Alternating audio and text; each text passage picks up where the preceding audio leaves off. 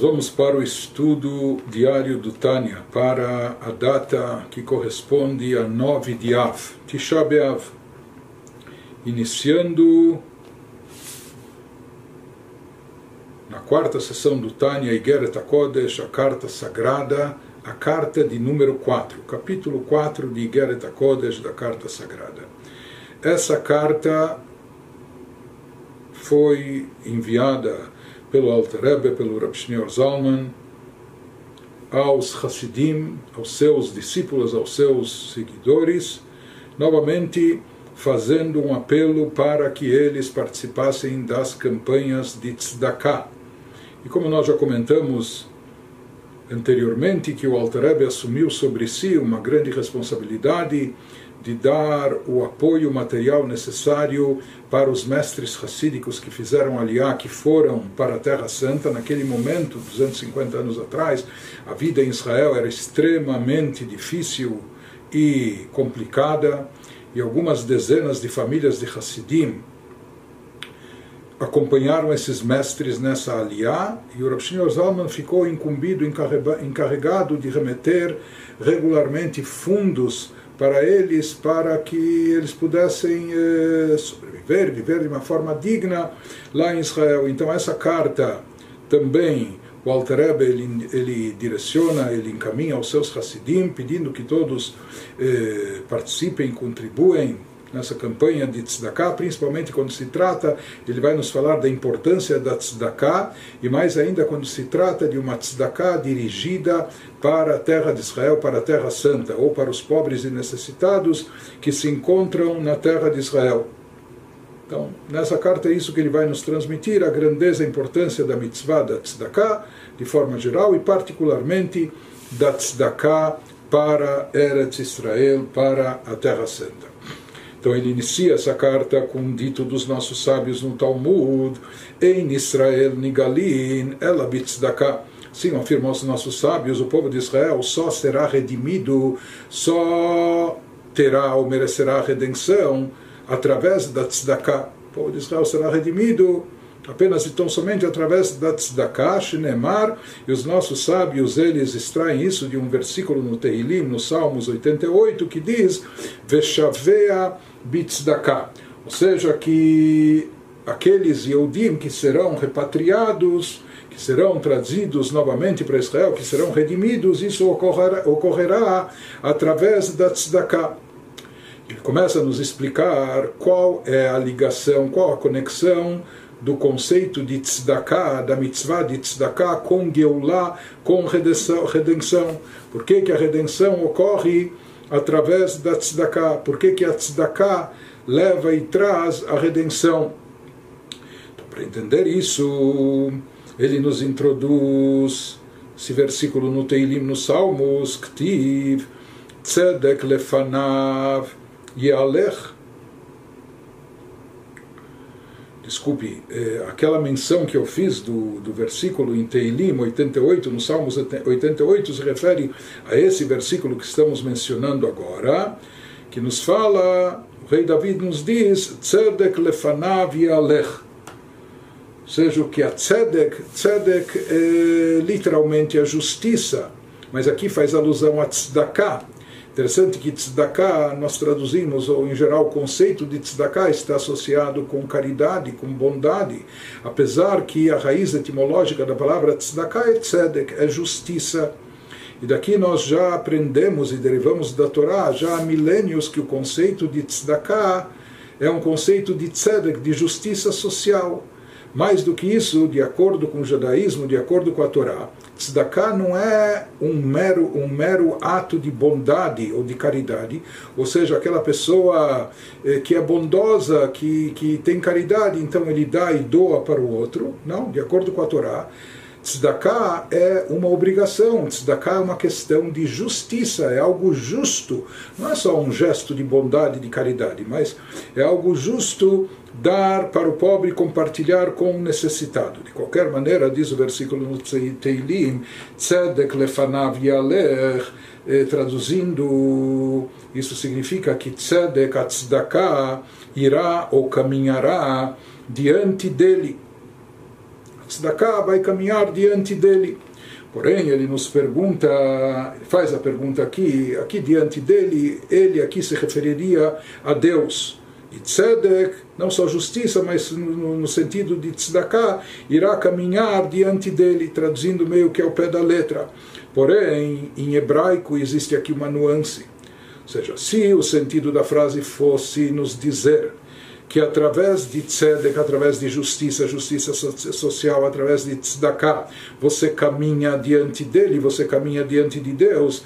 Então o versículo deveria falar em hebraico, tzedek lefanav yelech, que através de tzedek, de tzedakah, de justiça, você irá caminhar diante dele. Porém, aqui ele não diz yelech, ele diz yehalech. Yehaler significa não apenas caminhar, mas significa conduzir. Leolir, conduzir algo para um determinado lugar. Então, ele nos pergunta se o sentido aqui fosse apenas do, do, versículo, fosse apenas transmitir a mensagem, que através de justiça, justiça social, através de tzedakah, você estará caminhando diante dele, diante de Deus, deveria estar escrito, tzedek lefanav, yelech, que através de tzedek, tzedakah, você caminha diante dele, diante de Deus. Mas o versículo aqui usa o verbo de uma outra forma, falando yehaler, que através de tzedakah, diante dele, será conduzido. Parece que uma outra coisa será conduzida, será levada não apenas que você caminhará através de tzedakah diante dele, mas que algo a mais será conduzido, encaminhado através da tzedakah. Nós temos que entender qual o sentido disso, o que, que realmente aqui que está se referindo o versículo. Na sequência, ele, na sequência, ele vai nos explicar que a explicação desse versículo que Tzedek vai conduzir alguma coisa se refere a conduzir o quê? Nós vamos ver que aqui se trata de conduzir, por assim dizer, lefanav, versículo fala em hebraico tzedek, através de tzedek, justiça, justiça social, ou tzedakah, lefanav yalech. Então, traduzindo ao pé da letra, eh, será encaminhado diante dele, lefanav, diante dele.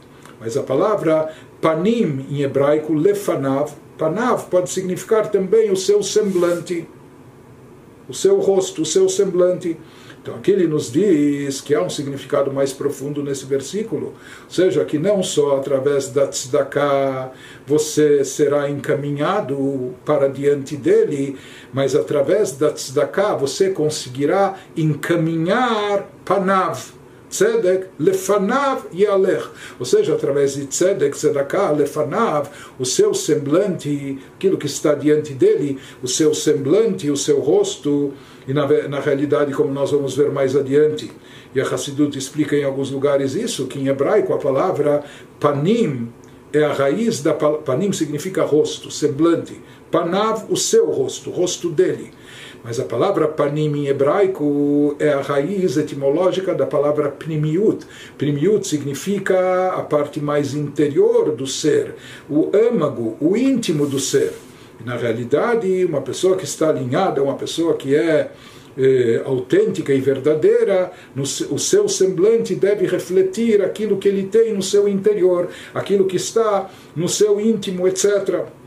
Mas, de qualquer maneira, no versículo bíblico, quando se faz alusão ao conceito de panim, de semblante, muitas vezes se traz nas bênçãos divinas, se evoca o semblante divino, isso significa também atrair e desencadear um fluxo que vem do interior, do âmago, da essência, da, mais, da parte mais profunda do ser. Ele começa a nos explicar, portanto, o que, que significa aqui o conceito de panav, o seu semblante né, que está é, aludido aqui nesse versículo, Tzedek lefanav yalech, a explicação disso, al Pimashkatu, nós vamos entender, baseado num versículo que consta no Teilim, nos Salmos, me parece 27, Lecha amar libi, bakshu fanai, perush, bakshu pnimiut alev. Ele nos diz Vamos entender esse conceito a partir da análise do versículo que está no Salmos 27. Para ti, para ti, se referindo a Deus, o salmista fala em relação a Deus. Para ti, o meu coração diz: procure o meu semblante. Ou seja, voltado para ti, ou atendendo um, como um chamado teu, Deus. Então, meu coração diz: procure o meu semblante, como se Deus estivesse dizendo: procurem o meu semblante. Mas na realidade, ele vai nos explicar aqui que aqui o meu semblante se refere não só à busca da pessoa eh, pelo semblante divino, que já foi explicado na Hassidut, que às vezes existem influências divinas que, por assim dizer, vêm pelas costas, aquilo que é, que é contrário à sua vontade, mas que precisa existir ou precisa receber alguma influência, isso vem como de mau grado pelas costas. Quando nós falamos em semblante, isso representa uma algo que vem de boa vontade, de bom grado, uma expressão da vontade divina mais profunda. Aqui ele nos diz que Bakshu Panai, procurem o meu semblante, não se refere apenas a procurar o semblante divino. Na realidade, ele fala que isso se refere também à pessoa procurar o seu próprio semblante, ou mais do que o seu semblante, procurar o seu âmago interior, procurar aquilo que há de mais profundo e íntimo dentro dela e dentro do, do, do Yehudi, o que, que se encontra na profundidade do seu ser, no seu âmago um amor intenso a Deus. De qualquer maneira, ele nos diz que o nosso coração clama, dizendo Bakshu Panai, procurem o meu semblante, mas Bakshu, que quer dizer o meu semblante? O coração, o coração dizendo, como para a própria pessoa, procure aquilo que está no fundo do meu coração, procure aquilo que está na minha profundidade, no dentro do coração. Então, esse é o significado de pnimiut, de panim, não só semblante, mas também faz, fazendo alusão ao âmago, ao íntimo, à parte mais interior, ou seja, que nós temos que procurar e buscar. O pnimiut leva, a parte mais profunda, devemos procurar, buscar, descobrir, eh, trazer à tona a parte mais profunda do nosso coração ele vai nos explicar o que, que é a parte mais profunda do nosso coração, que a gente deve procurar revelar, deve procurar trazer à tona. Ele nos diz que hinei belahav shebalev, pois na chama do elemento fogo, do fogo divino que está no coração, ou seja, cada um de nós, cada Yehudi possui dentro de si uma chama interior, uma faísca divina que arde com fervor, com amor fervoroso para Deus. Mas ele nos fala que nessa chama, derivado desse, desse elemento fogo que existe dentro do nosso coração, Yeshbeit Bechinot, existem dois aspectos Bechinat Hitzoniut, o Bechinat Primiut. Existe um, um aspecto mais externo e superficial, existe um aspecto mais, eh, mais íntimo, mais interno, mais, eh, mais aprofundado. Ou seja, o coração tem a sua parte mais superficial externa, por assim dizer, existe a parte mais íntima, interior, mais profunda do coração. Ao que, que se refere isso quando nós falamos do coração judaico, do nosso sentimento em relação a Deus, etc., do nosso amor ao Criador? Então ele explica: Hitzoniut alev uitlahavut mitlahevet mibchinat abina ve'adat bigdulat Hashem ensof baruchu ele nos diz que o lado externo do coração, isso se refere a quê? Isso se refere ao entusiasmo que a pessoa gera dentro de si, a vibração que a pessoa, que o Yehudi gera dentro de si, extraindo essa, essa, essa vibração, esse sentimento das faculdades intelectuais, de biná, compreensão, entendimento, e de dat, conhecimento quando ele investe as suas faculdades mentais de biná e dat, de conhecimento, de entendimento e de conhecimento, quando ele investe isso na meditação sobre a grandeza de Deus infinito, ele procura refletir Leitbonen Bigdulato, ele procura refletir de forma profunda na grandeza de Deus, e procura com isso Leholid Mitvunazu, a partir desse pensamento, a partir dessa reflexão meditativa, ele procura criar dentro de si, a partir dessa consciência, ele procura desse, eh, dessa conscientização, ele, ele quer estimular e criar dentro de si um amor intenso, como labaredas de fogo, ou seja, um amor, um amor fervoroso para Deus quando ele vai meditando e refletindo sobre a grandeza de Deus, com isso ele procura despertar dentro de si esse sentimento e um grande fervor entusiástico de amor a Deus. Porém, ele nos diz que isso é ainda considerado Hitzoniut a parte externa do coração. O que é a parte interna e profunda, a parte mais interior do coração?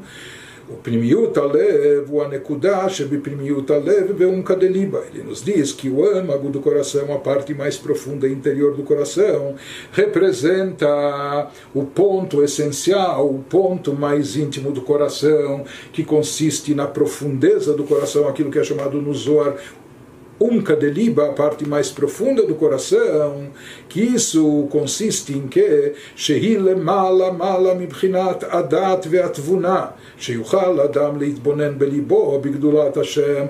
Aqui se trata de um sentimento intrínseco presente no Yehudi, um sentimento muito profundo, muito profundo e também suprarracional. É um sentimento que está muito acima e bem acima de qualquer conhecimento e de qualquer entendimento que a pessoa possa meditar e refletir a respeito disso, pensando, meditando na grandeza de Deus o Kmoshkatuv, e é isso que se refere o versículo no Teilim, nos Salmos eh, 130, Krati Hashem, Mimamakim Krati Hashem, das profundezas, como o salmista dizendo, das profundezas do meu coração, das profundezas do meu ser, eu clamo a ti, Deus, Meum Kadeliba, ou seja, um chamado que vem do fundo do coração.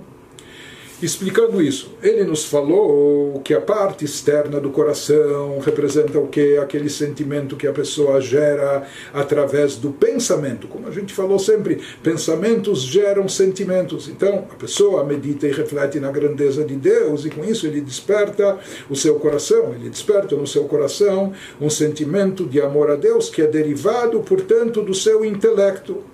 Mas justamente por isso, por esse ser um sentimento gerado pelo intelecto, esse despertar que a pessoa tem, por mais que seja um despertar emocional até entusiasmado, porém não é algo que cala fundo no seu coração, não é algo que toca profundamente o seu emocional. Por quê? Porque esse sentimento é derivado do intelecto, da lógica. Lógica e intelecto é algo um pouco apartado, um pouco distante, afastado e externo em relação à pessoa.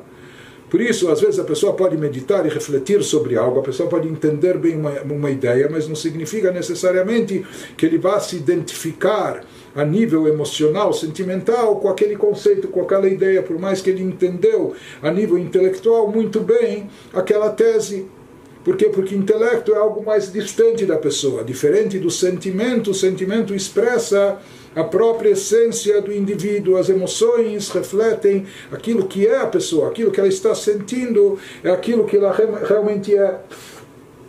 Não é algo externo, afastado dela, mas é algo muito, muito próximo, muito profundo.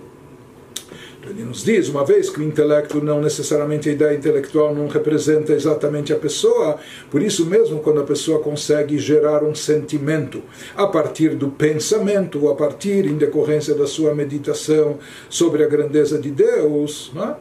porém esse sentimento vai ser limitado, esse sentimento ele, ele tem uma medida, ele tem uma limitação, ou seja, a medida dele é proporcional ao nível de absorção intelectual que ele teve. Quanto mais ele internalizou a ideia a nível intelectual, talvez então ele gere um sentimento mais profundo.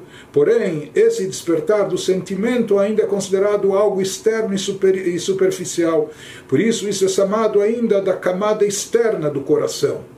Hitzoniuta leva a parte, a parte externa do coração contraste a isso, o que é a parte profunda do coração. Quando nós falamos, existem sentimentos que não são decorrentes de pensamento, ou de intelecto, ou de lógica racional, mas são sentimentos que vêm da mais pura e genuína vontade da pessoa, que a pessoa tem uma emoção.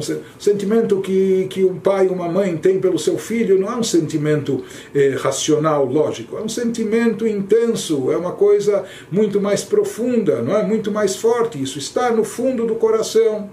Né? Quando uma coisa toca a pessoa profundamente, a, ponto de, de mexer ou até abalar a sua estrutura, algo que não é, chacoalha a pessoa por completo, então daí se diz que esse é, é um sentimento que reflete, primiuta leva aquilo que está no fundo, na profundeza do seu coração, na parte mais interna, interior e íntima do seu coração como ele nos ilustra dando um exemplo, como Bemile de Alma, se a gente tomar como exemplo até situações que ocorrem na, na, na nossa vida corriqueira, nos nossos assuntos mundanos, nos nossos assuntos materiais, de ordem física ou material.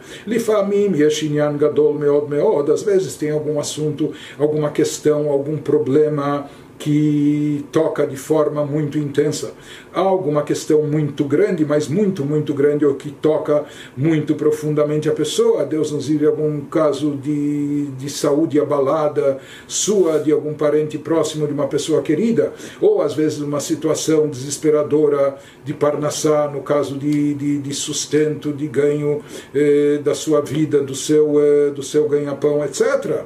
Então nós vemos que existem alguns assuntos que tocam a pessoa profundamente, mexendo com o seu emocional. Shekol Hayuta Adam Talui Boi. Naquela hora se percebe que toda a vitalidade da pessoa depende disso. Ou seja, a pessoa a pessoa, isso mexe com a pessoa de tal forma que a gente percebe que isso é algo para ela vital, que esse assunto é algo que mexe com toda a sua vitalidade. Não é só algo, sabe, às vezes o, o seu time perdeu, a pessoa fica meio chateada, mas tudo bem, se, sobre, se sobrevive a isso, o seu candidato perdeu na, na eleição. Mas isso a pessoa consegue sobreviver. Mas existem coisas que tocam profundamente na pessoa e pela sua reação, pela a sua atitude, a gente percebe que isso é algo que toda a sua vitalidade está relacionada com isso, como que depende disso. E a gente vê e percebe, a gente constata que esse assunto toca no ponto profundo do coração da pessoa, toca na parte mais profunda do seu íntimo, do seu âmago, incluindo, ou seja, que mexe com, com a essência, com o âmago do seu coração.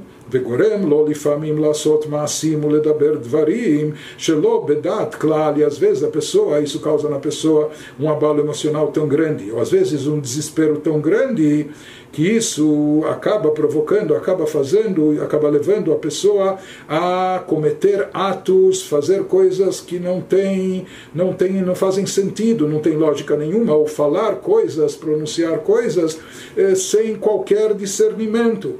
Por que, que a pessoa está agindo dessa, dessa maneira? Porque ele se encontra em desequilíbrio. Por que, que ele se encontra em desequilíbrio? Porque aquela situação, mesmo que se trate só de algo de ordem física ou material, mas é algo que mexe tão profundamente com o seu ser, que toca no ponto no ponto principal, no ponto essencial, no fundo do seu coração, no âmago da sua, da sua alma nos diz, assim como isso acontece em termos físicos e materiais, que existem coisas que mexem profundamente conosco, que elas tocam fundo no nosso coração, na parte profunda do nosso íntimo. Também da mesma forma que Deus criou tudo no mundo de forma correspondente para que houvesse equilíbrio. Tudo que existe no, no campo material materialista existe o seu correspondente paralelo, o seu equivalente no campo abstrato espiritual. Aqui também, em termos espirituais, existe o mesmo fenômeno, ou seja, existem existem a nível espiritual coisas que tocam a alma do Yehudi na sua parte mais profunda, no âmago do seu coração. Ou seja, que nosso, no nosso serviço a Deus, e como nós servimos a Deus com o nosso coração, ou seja, com intenção, com devoção, não só praticando as coisas mecanicamente, mas sentindo aquilo que nós estamos fazendo, ele nos diz assim, como nos assuntos mundanos terrestres existem coisas que tocam, calam fundo no coração, tocam profundamente o íntimo da pessoa, também no serviço espiritual a Deus existe esse fenômeno, ou seja, existe o ponto profundo, eh, íntimo, interno do coração que está acima das limitações do intelecto, diferente daqueles sentimentos que são um pouco mais superficiais, porque eles foram derivados apenas do lado intelectual, por isso eles permanecem apenas na camada externa do coração. E o que, que se encontra espiritualmente falando na parte mais profunda do coração? Behainu ou seja, ele nos explicou anteriormente e depende de onde é derivado esse amor a Deus que a pessoa está sentindo na sua alma. Se é um amor derivado da sua meditação, da sua contemplação, do seu entendimento da grandeza divina, que isso é algo muito bom, positivo, necessário, a própria Torá nos recomenda, nós temos que ver a data, eh, conhecer a Deus e se aprofundar nesse conhecimento para gerar sentimento. Mas aqui que na primeira parte do Tânia, no Luketel Marim, lá nós falamos que existe uma. Até o capítulo 17, 18, lá ele nos fala do amor gerado pelo pensamento, por, por aquele que é capaz de meditar sobre a grandeza de Deus. Depois nós falamos que não é todo mundo que tem essa capacidade, então nós demos, por assim dizer, o Alter Ebe dá como segunda opção para aquela pessoa que não é capaz de gerar um sentimento novo, apenas despertar um sentimento latente, inato que ele já possui dentro de si, que todo Yehudi tem de forma intrínseca, que é aquele amor dormente que ele comentou no Tânia na primeira parte. Mas de lá a gente, a gente entende, ou pode entender, pode deduzir que o amor gerado pelo pensamento é de uma categoria maior, porque aqui a pessoa se empenhou, a pessoa se esforçou, a pessoa criou esse sentimento, etc. Enquanto que no segundo caso a pessoa apenas teve que despertar algo que ela já possuía, apenas trazer à tona algo que ela herdou. Mas aqui, nesse contexto do Igarat HaKodesh, o Alter está nos dizendo que existe uma vantagem justamente naquele sentimento profundo, inato, que o Yehudi já possui de forma intrínseca, em relação ou em comparação ao sentimento gerado pelo intelecto, porque ele nos diz, enquanto que o sentimento gerado pelo intelecto ele tem um limite, ele sempre vai ser somente na medida do intelecto. Quanto a pessoa captou, assim vai ser a intensidade do seu sentimento. E esse sentimento, o intelecto é frio, racional, então o sentimento, por mais que seja algo sentimental, emocional, mas também não vai ter todo esse fervor. Diferente disso, ele nos diz aquele sentimento inato que o Edi possui no fundo do seu coração, aquilo que está no fundo do coração é onde se encontra a essência da pessoa, onde lá ele deposita toda a sua vitalidade, toda a sua vida está lá, toda a sua vibração. Ele sente que isso é algo vital, essencial para ela. Então isso é o Pnimiut Alev. Então aqui no caso, justamente há uma vantagem no sentimento que não foi gerado pelo intelecto. Por isso ele não é limitado pela captação intelectual, ele é um sentimento que cala fundo, é um sentimento essencial, vital, que está no íntimo, no âmago da pessoa. Então ele explica isso nos dizendo: "Vehainu lefisha bechinat nekudat primiut alev, ilemala mibchinat adat amitpashet mitlabesh, bemidot shenoldu mechabat kenoda."